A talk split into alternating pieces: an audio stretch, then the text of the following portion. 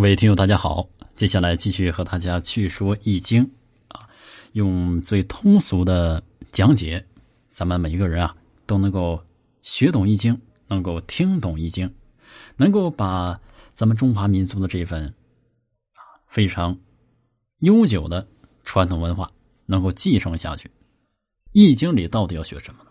啊，这个问题问的非常广泛啊。我们从节目一开始啊，就是每天在学习。每天拿出一部分，学其中的精髓。我们继续学的是这个《易经》中啊，对于经济的指导啊，就是我们每天这个花钱啊、挣钱、赚钱啊。那么在《易经》中，有着怎样的经济观呢？今天要学的第二点是处理好损益。我们上期说的说这个国家要有财富，那这个呢就是国家层面了。那接下来要处理好这个损益啊，也就是什么取与的关系啊，取舍啊。那政府财政来自于社会和民众啊，取之于民嘛，用之于民，用之于社会啊。易经有损卦和益卦，专门谈如何收和用的问题。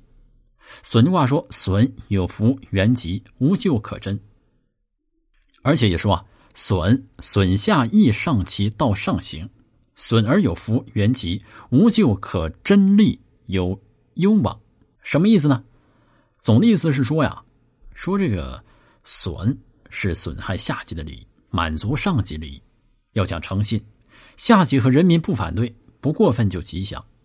要用节俭。另外呢，要看对时机，看对象，有钱多收，无财少收。当政者呢，往往喜欢任凭情绪。凭自己欲望要求收，我想收多少就收多少。我如果要，那你呢就必须给我。啊，古人认为不能这样，要抑制，特别是激愤的情绪，堵塞邪欲，不可乱取于民，